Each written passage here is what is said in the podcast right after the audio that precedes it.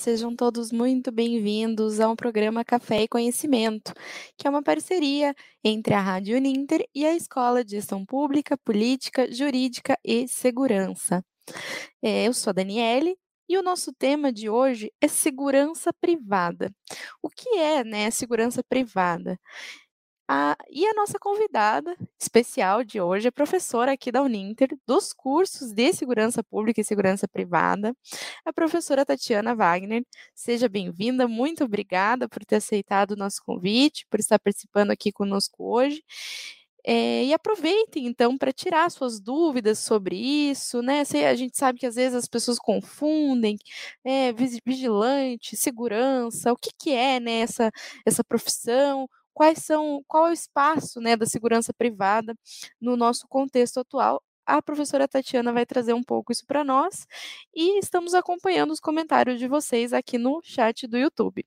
Professora Tatiana. Olá, boa noite. Muito obrigada pelo convite. Obrigado àqueles que já estão conosco no chat.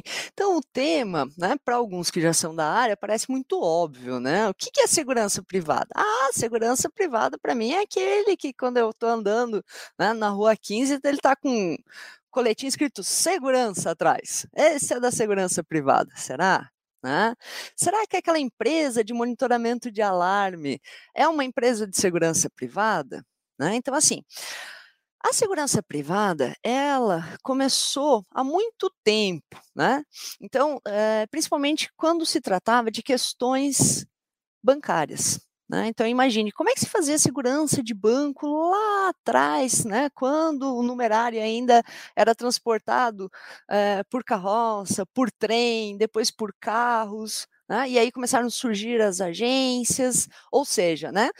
Todo um caminho que necessitava ter alguém cuidando da segurança desse dinheiro. E com o decorrer do tempo, surgiu também a necessidade é, de se cuidar da segurança de pessoas, de patrimônio, de cargas, né? ou seja, é, a segurança expandiu. E aí veio uma lei, que é a Lei 7.102 de 1983, né? É uma lei aí que a gente está torcendo para que saia o Estatuto da Segurança e que ela seja atualizada, né? Porque ela ainda deixa a desejar, quer dizer, né? desde 1983 muita coisa mudou, a, a própria dinâmica do crime, a própria dinâmica da segurança, a incorporação de vários equipamentos uh, também mudaram, né? Toda a estrutura da segurança privada por mais que a gente tenha aí portarias e decretos uh, que vem atualizando a profissão, né, a área de segurança privada ela ainda não atende em sua totalidade as necessidades.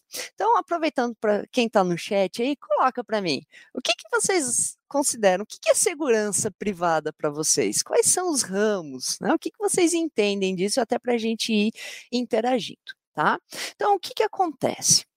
Eu tenho, às vezes, uh, muita gente que me liga dizendo assim: Ah, Tatiana, eu contratei uma empresa, eles falaram que é segurança privada. Como é que eu sei que essa empresa é da área da segurança privada ou não? Né? Aí é muito simples. Você liga para a Polícia Federal, que é o nosso órgão é, regulador, né, o fiscalizador. E dentro da Polícia Federal existe uma delegacia chamada DELESP. Se você ligar na DELESP e fornecer o CNPJ da empresa, que se diz né, de segurança privada, a Polícia Federal vai informar né, se essa empresa está ou não autorizada a trabalhar com esse serviço. Por que, que eu falo isso? Porque o intuito desta live não é só atender aos profissionais que já estão na área, tirar as dúvidas, mas também daqueles que são clientes, né, ou pretendem ser clientes, ou trabalham em empresas é, que querem ter esse serviço de segurança privada, mas que sabem que, infelizmente, nós temos aí uma clandestinidade atuando, tá? Então, fica a dica, né? Toda superintendência da segurança é, da Polícia Federal tem um setor lá que é DELE, a DELESP, e aí sempre o pessoal vai poder atender vocês nessa demanda. Alguns sites, conforme cada é, Superintendência da Polícia Federal, também às vezes você consegue digitar o CNPJ e consultar na hora também se, ela, se essa empresa está autorizada ou não. Isso também é importante para quem quer trabalhar de vigilante. Né? Poxa, eu quero trabalhar de vigilante, eu vi um anúncio, vi uma empresa, mas eu fiquei meio assim, tá meio estranho aquilo. Ou não, não tem nada de errado, mas eu quero ter certeza que eu estou entrando numa empresa uh, realmente autorizada. Você também pode fazer isso, não tem problema nenhum, inclusive é para sua segurança. Então vamos lá, o que é a segurança privada? Né? A segurança privada é um setor que fornece segurança em vários níveis. Então, nós temos o vigilante, esse vigilante, eh, ele tem que fazer um curso de formação de vigilante, tanto que a legislação, a, a Lei 7.102 de 1983, ela atua em três campos. Ela fala do vigilante, né? Então, ela tem um olhar específico sobre ele, sobre as empresas de segurança privada e sobre as escolas de formação de vigilante. Então, esse é o tripé da legislação. Ou seja, você fez seu curso, você está habilitado, você entra numa empresa de segurança privada e aí você vai trabalhar como vigilante patrimonial. Se você for né, prosperar na sua profissão, ou mesmo conforme a necessidade da empresa, a empresa pode ter transporte de valores, né? Quantas pessoas já não viram, né? Aquele carro forte chegando, aí desce aquele pessoal todo armado, até meio marrento que o pessoal fala, né? Poxa, o pessoal que sai do carro forte sai com a cara. Sim, né? Pensa no risco que eles estão correndo, parando o carro forte, né? No meio da rua, tendo que atravessar, carregando no numerário. Então, tudo isso, né? Requer ali também uma postura postura diferenciada. Para fazer Uh, eh, para poder atuar. O vigilante que quer atuar no carro forte, ele tem que fazer uma extensão em transporte de valores. Então, ele fez a formação em vigilante, né? E aí ele vai fazer a extensão em transporte de valores. Ah, mas eu quero trabalhar com escolta armada. Né? Muitas vezes você vê transitando, principalmente nas BRs, tem o caminhão e tem alguns carros, ou um ou dois carros, é, com o logo da empresa e aí escrito, né? É, escolta armada. Então, o vigilante que quer atuar com a escolta armada, então ele tem que fazer o curso de vigilante e fazer uma extensão em escolta armado para poder estar tá atuando. Até porque são calibres diferentes de armamento, são posturas diferentes, né? Uma coisa é você está dentro de uma organização cuidando da segurança patrimonial e outra coisa é você está dentro de um carro, numa área livre, muitas vezes até desconhecida, trans, né, cuidando ali do transporte de uma carga que às vezes pode ter ali é, grandes chances, né, da, do crime ter interesse naquilo, né? Bom, e aí vem o segurança pessoal privado, né? Quem nunca assistiu um filme, né? Ou guarda-costas, né? Alguém é desse tempo aí assistiu esse filme? Danizinha, assistiu?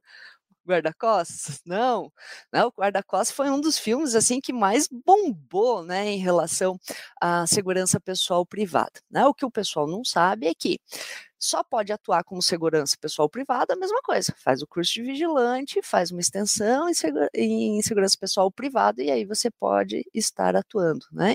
Então é aquela pessoa que tem um treinamento diferenciado, é ela que vai acompanhar aquele cliente em todos os lugares que ele vai, vai buscar os filhos na escola, ele tem que saber dirigir muito bem, né? A gente costuma dizer que muitas vezes o segurança pessoal privado, ele é muito mais motorista né, do que efetivamente conseguir ser um segurança, não que ele não esteja é, a, atuando, né, fazendo a sua profissão enquanto dirige, mas veja a necessidade, cuidar do trânsito, situações normais de trânsito, mais uma tentativa de sequestro que pode acontecer, enfim, né? É ali uma profissão que requer uh, cuidado redobrado. Muitas vezes esse profissional tem que ser bilíngue, né? Porque vem o pessoal de fora, as seguradoras às vezes exigem, então tem uma série. E tem muita gente que gosta, que quer, porque tem uma adrenalina, tem uma questão diferente, né? Ou porque tem por si, né? De que ser segurança pessoal privado é a sua vamos dizer assim, é aquilo que efetivamente gosta de fazer, é o seu dom de fazer.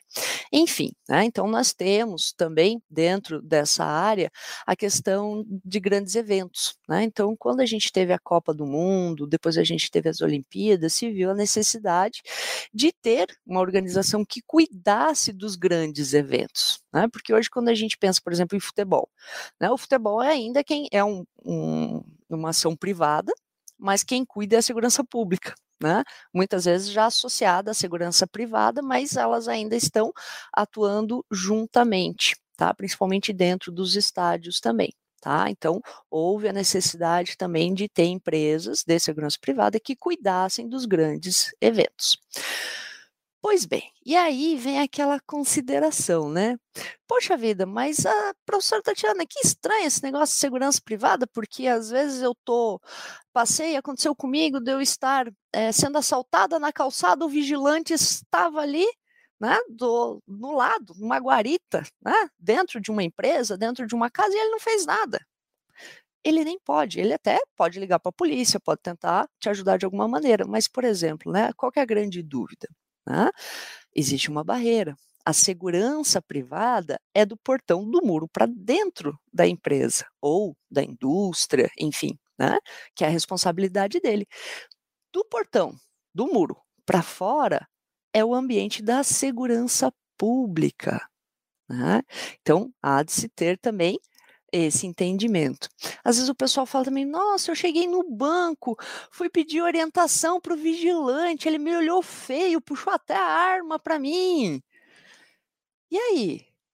Ah, a gente tem que começar a entender isso também.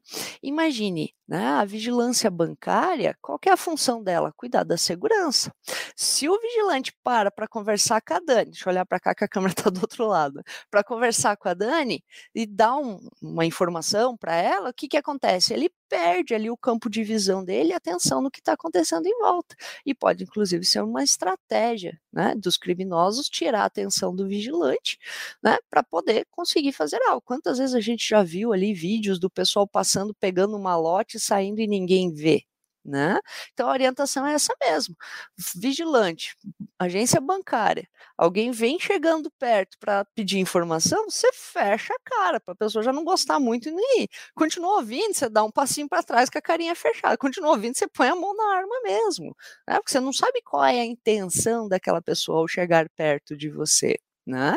E aí a gente já viu uma sucessão de coisas, pessoal é, em cadeira de rodas tentando entrar com armamento, pessoas se fingindo de idoso, né, de deficiente, enfim, uma série de condições que impactam aí na segurança privada. Né? Então, quando a gente anda na rua e vê alguém, né, com um coletinho escrito segurança, né? Provavelmente ele não é vigilante, tá? Por quê? Primeiro, que para ele ser vigilante, para ele estar atuando, ele tem que estar com um uniforme que esteja ali com o logo da empresa a qual ele trabalha, né? Sempre vai ter uma empresa terceirizada. A única exceção é quando você pode abrir uh, uma orgânica. O que, que é uma orgânica? Então vamos lá. A Dani, vocês sabem, né? Ela é uma super professora, ganha bem pra caramba, além de que né, ela é do direito, sempre tá ganhando as ações, aí ela tá, ó, com o din-din bombando. Ela tem um, uma super empresa, e ela, a empresa dela é tão grande que ela fala o seguinte: eu não quero ter uma empresa terceirizada aqui, eu quero montar uma empresa orgânica. O que é uma empresa orgânica? Ela vai montar a segurança privada dentro da empresa dela, só que a diferença é que essa estrutura da segurança privada dela não pode gerar lucro. Ou seja, é para o atendimento das necessidades da empresa dela. Empresas como o Boticário, por exemplo, já tiveram tá? Não, não, sei se eles ainda estão com a manutenção em toda a estrutura, né? Então, porque era uma organização muito grande, é, essa situação de ficar trocando de empresa, às vezes, né? Você tem é, informações da sua organização transitando, e isso é um risco, né? A terceirização, ela já traz justamente essa questão, né? Se eu contrato uma empresa terceirizada, eu não quero ter vínculo com os profissionais que estão ali. Então, existe uma rotatividade de profissionais desculpa, de profissionais. E aí ela monta uma empresa orgânica, então ela vai ter que conversar com a Polícia Federal, vai ter que se apresentar, né? Ela só vai poder abrir a parte ali de vigilância ou de transporte de valores, tá? Ela não pode atuar com escolta, ela não pode atuar com segurança pessoal privado. E aí ela tem ali os seus vigilantes, eles vão seguir as mesmas regras, vai ter que ter a formação, vai ter que ter a reciclagem em dia, vai ter que pagar o seguro de vida desses profissionais e vai ter que respeitar a legislação da segurança privada. Então, isso também pode acontecer. Porém, o pessoal continua tendo que ter o seu fardamento, sua identificação, tudo certinho. Por que, que a gente. Diga, Dani eu fiquei com uma dúvida em relação à segurança pessoal privado. Aí ele precisa também abrir uma empresa ou ele vai ter autorização da Polícia Federal e ele pode trabalhar como profissional autônomo? Como funciona? Então, até quando surgiu a questão de poder abrir MEI, né, o microempreendedor individual, o que teve de gente tentando abrir MEIs para ser segurança pessoal privada foi uma coisa espetacular. Não pode. A lei ela é bem clara. Para qualquer uma das atividades, seja para vigilante, seja para você trabalhar com transporte de valores, segurança pessoal privado, escolta armada, grandes eventos, você tem que abrir uma empresa terceirizada em segurança privada, você vai ter que ir lá se apresentar à Polícia Federal, né, seguir todo o roteiro, que inclusive né, vai ter uma investigação em cima dos proprietários, dos diretores das empresas, dessa empresa, dos gerentes, antecedentes, é uma série de situações, você tem que ter um capital mínimo para conseguir, você vai ter que ter uma quantidade mínima de armas para começar, né? Quer dizer, não é simplesmente assim, ah, resolvi abrir uma empresa de vigilância. Não, calma. E, e, outra, os custos são muito altos. Né? Então, só para você dizer para a Polícia Federal que você quer abrir uma empresa de segurança privada, você já vai ver que tem uma taxinha lá bem razoável para você pagar. Só para dizer que você está com vontade de abrir uma empresa, né? Não quer dizer que vai ser aberta tá? Então, é, você jamais vai poder, por exemplo, às vezes o pessoal fala assim, ah, Tatiana, mas veio um, um rapaz aqui na porta da minha casa oferecendo um serviço de segurança, ele falou para mim que todo dia ele vai passar tal hora aqui na frente e vai dar uma buzinada. Isso é segurança privada? Não, na né, segurança privada, você não vai ter um vigilante dando volta na tua casa, né? E às vezes ele ainda fala assim para mim, Tatiana, mas ele estava armado. Eu falo assim, meu Deus, que desespero, né? Porque de quem é essa arma? Essa pessoa sabe manusear uma arma? Em que situações ele vai usar essa arma? Né? Eu sei que tem muita gente que realmente trabalha, tenta fazer um bom serviço em relação a isso, acredita nisso, mas muitas vezes você que trabalha dentro de uma empresa, né, e dentro de um condomínio, por exemplo, que você tem lá um cadastro, quem entra, quem sai, quem mora, quem não mora, quem é quem, já é difícil de controlar. Imagina você fazendo uma ronda numa rua em que você não sabe quem é, se aquele carro é ou não da pessoa, se aquelas pessoas moram ou não lá. Como é que você vai cuidar dessa segurança? Né? Então, isso não é segurança privada, passa bem longe disso. Tá? Se tiver alguma questão no chat, você me avisa, tá? Acabamos de receber uma aqui do Arley Teixeira. Boa noite, Arley. Ele fala assim: sobre uma empresa orgânica, no caso, um banco. Existe uma lei que obriga a instituição bancária a contratar uma empresa? Trabalho como vigilante num banco estadual há 10 anos. Então, essa questão dos bancos é uma questão bem complexa, porque o que, que acontece? Para você trabalhar em banco, tá? Via de regra, é via licitação a contratação. Se é via licitação, obrigatoriamente tem que ser uma empresa terceirizada tá? Então, assim, é, dificilmente você vai ter uma orgânica em banco. O que tem, né, hoje são algumas instituições financeiras que se reuniram e montaram uma empresa de transporte de valores. Né? Então, assim, o que, que elas fizeram? Elas praticamente montaram como se fosse uma orgânica de transporte de valores, mas aí já é uma outra conversa, impacta em outras questões, até mesmo políticas, tá? Mas banco, via de regra, como a contratação é por meio de licitação, vai ser sempre uma empresa terceirizada. Vai sempre não, né? O estatuto está aí, pode mudar algumas questões tá? Mas por enquanto ainda funciona assim. Tanto que é comum, às vezes você conhece, principalmente empresa do interior, né? Você vai há 10 anos lá, na tua, você vai visitar teus parentes lá no interior você fala, mas é sempre o mesmo vigilante, só muda o uniforme, né? Por quê? Porque troca a empresa, muitas vezes o gestor fala, olha, é um bom profissional, continua com ele, e ele tá lá 10, 15 anos trabalhando naquela agência e realmente só troca a farda, né? Porque para a terceirizada que vai entrar para cuidar da segurança, é interessante, porque ele já conhece todo mundo da cidade, ele já está ambientado, o gerente já conhece ele. Claro, tem o ponto positivo e negativo. Se ele é, realmente é bom, isso é positivo.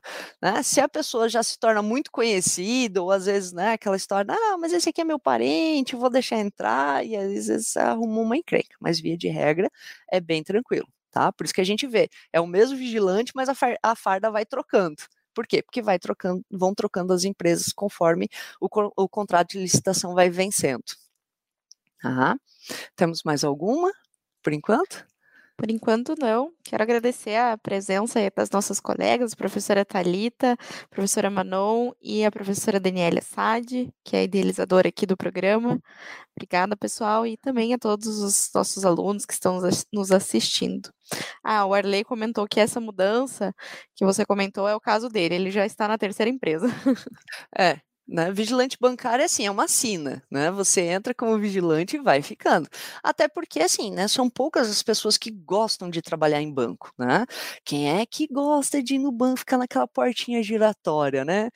A pessoa vai entrar, senhora, por gentileza, tem moedinha, tem sombrinha, tem chave, né? Então, assim, tem que gostar do que faz para trabalhar em banco, né? Eu cuidei um bom tempo de agência bancária quando trabalhava na área e realmente, né? A pessoa tem que ter o dom para trabalhar né, nesse, nesse ramo né, de, de contratação.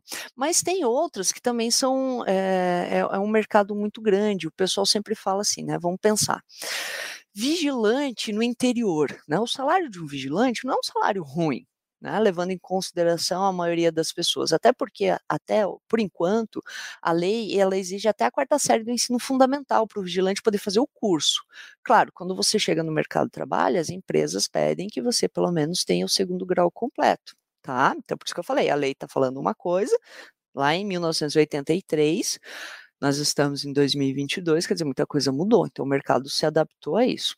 Mas vamos pensar assim: você lá no interior ganhando um salário de vigilante, né, você está ganhando um ótimo salário. Né, você vai ter benefícios que a maioria, muitas vezes, das pessoas, conforme a cidade, se for uma cidade pequena, né, as pessoas não têm. Né, eu digo, né, eh, eu tinha uh, em algumas agências bancárias, algumas é, empresas em que passava de pai para filho né, a, a, a, vigilância, né? Então, o pai começou a trabalhar no banco, daí depois o filho assumiu e já estão criando o neto para dar continuidade a, a essa função, né? Porque realmente acaba sendo né, uma função que traz aí um poder aquisitivo e também, né, o pessoal gosta muito por causa da questão do respeito que se impõe, né? Todo mundo que usa uma farda e a usa com, com responsabilidade tem uma outra visão, né? As pessoas olham de uma maneira diferenciada para esse profissional. Tá?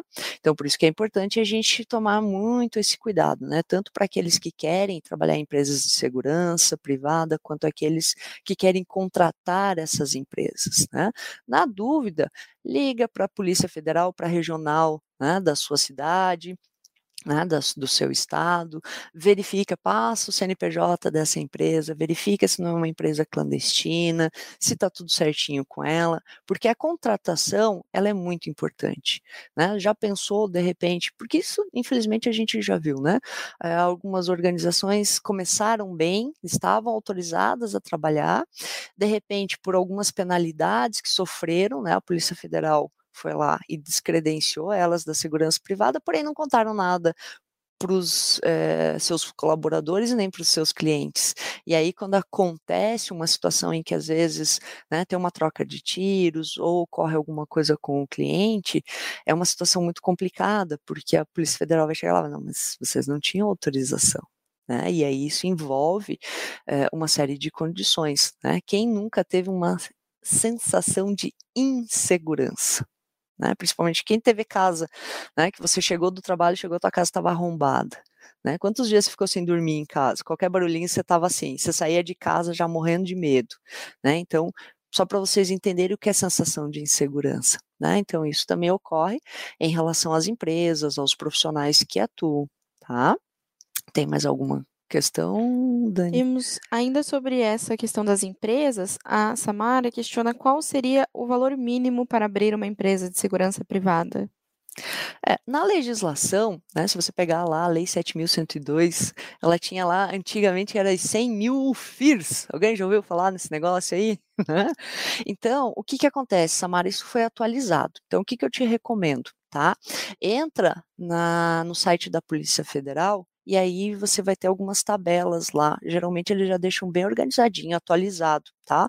O valor para você é, dizer que você quer abrir uma empresa, quanto que vai custar é, para você pedir uma autorização, para você pedir vistoria, tá? Porque tudo é custo. Você olhou para a Polícia Federal, tá uma tabela, olhou, custa tanto. Entregou um papel de protocolo, custa tanto, tá? Então geralmente tem uma tabela lá, tá? Temos mais alguma? Por enquanto não, e temos cinco minutinhos aí para encerrar o nosso programa. Eu sempre falo Já. que é tão rapidinho, Meu né? Deus. Eu falo que o café e conhecimento são pílulas, de, são pílulas de cafeína. Mas então, Tati, deixa sua dica aí para os nossos alunos, para os nossos ouvintes. O que, que você acha que, que é mais importante nesse contexto da segurança privada? Olha, o mais importante é o seguinte: se sair o Estatuto da Segurança, um dos itens que está lá e que provavelmente não vai ser mexido é o seguinte: será obrigatório a toda empresa de segurança privada ter um gestor formado no ensino superior em segurança privada tá? Então, o que, que isso quer dizer? Se você que hoje é vigilante, ou você que gosta dessa área administrativa e que tem né, eh, uma certa atração, né, um gosto também pela segurança privada, faça o curso tecnólogo em, em gestão de segurança privada aqui da Uninter, tá? Nós tivemos reconhecimento nota 5 uh, eh, do MEC, nós estamos, hoje nós somos um, ainda a maior escola, maior curso uh, superior de segurança privada do país, né? Nós já, hoje nós temos quatro mil e poucos alunos, já formamos inúmeros alunos, tá? Por quê? Se, assim que sair o Estatuto da Segurança, claro, vai ter um tempo, né, para as empresas se adequarem, mas vai ser um grande boom no mercado. Por quê? Porque vai se exigir um profissional do ensino superior em segurança privada. Então não adianta você apresentar para a Polícia Federal que você é formado em direito, que você é formado em administração, pedagogia. Não, eles vão exigir que você tenha o ensino superior em segurança privada, ou seja, você vai ter que entender de tudo o que ocorre na segurança privada, desde legislação, gestão de pessoas, a parte de direito, como é, gerenciar a sua organização, a sua parte operacional. Então, se você ainda não é da Uninter, vem para cá fazer o curso conosco. Muito legal. Olha só que importante isso, né, gente? Eu sei que tem muitos alunos nossos que estão nos acompanhando aqui no chat, né, que já são alunos do curso. E para quem deseja atuar então nessa área, olha só que importante que é buscar fazer o curso para né, justamente se adequar a essa nova lei. Até o, o Jonathan perguntou aqui o que, que falta para sair o estatuto. Eu acho que é uma questão mais burocrática, né, Tati? Burocrática e política. Por isso que nós uhum. estamos hoje, né, tentando de alguma maneira verificar se alguém, né, que vai concorrer à política se dispõe a mexer nisso, né, porque realmente sentaram em cima do Estatuto da Segurança, por isso que ele ainda não saiu, tá? Mas assim, a gente já existe uma pressão popular, até porque as situações que vieram acontecer no Carrefour de grande repercussão, né? Então, isso está fazendo uma certa força para que vote a votação, para que isso realmente seja aprovado. Eu acredito que a Polícia Federal em breve vai lançar alguma portaria, algum decreto para tentar, enquanto o estatuto não sai, já ir ajustando algumas coisas, né? Mas como a gente só pode contar quando ela é publicada, né? E aí a gente tem certeza.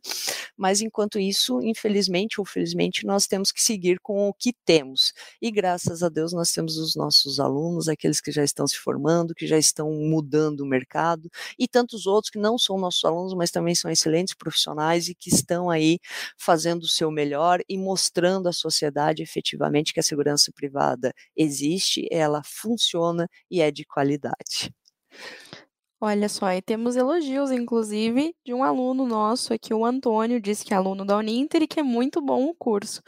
Então, pessoal, aqueles que ainda não são alunos e que pretendem atuar nessa área, venham para a Uninter que vocês com certeza sairão satisfeitos. É, estamos chegando ao final do nosso programa. Quero agradecer a participação, a presença de todos, alunos, ouvintes, professores da Escola Jurídica, professora Manon, professor Gerson, professora Daniele, professora Talita, professora Tânia, que nos acompanharam aqui no chat. E professora Tatiana, muito obrigada pelas suas orientações, pelas suas instruções. Com certeza foi um programa muito esclarecedor, né? Para quem é da área, que já, já sabe, né, algumas dessas informações, mas para mim eu aprendi muito hoje e quero te agradecer, então, por ter aceitado o nosso convite. E passo a palavra para encerrar, encerrarmos o programa. Poxa, muito obrigada, fico muito feliz pelo convite. É um momento especial para que a gente possa esclarecer a sociedade em geral, os nossos alunos, né, e demonstrar a nossa responsabilidade perante essa área. Tá? Não é porque nós estamos hoje como professores é, que nós não olhamos a sociedade, que nós não fazemos as lives, que nós não tentamos também dar a atenção àqueles que estão contratando para que contratem de forma correta. Então, conte sempre comigo, Dani. Uh, estou à disposição de vocês, dos nossos alunos e da, dos demais para esclarecer sempre que necessário, que possível. Contem comigo. Muito obrigado. Obrigado pela participação de todos. Espero que fiquem todos bem e, quem sabe, nos vemos numa próxima. Muito obrigada. Obrigada, boa noite a todos e até a próxima.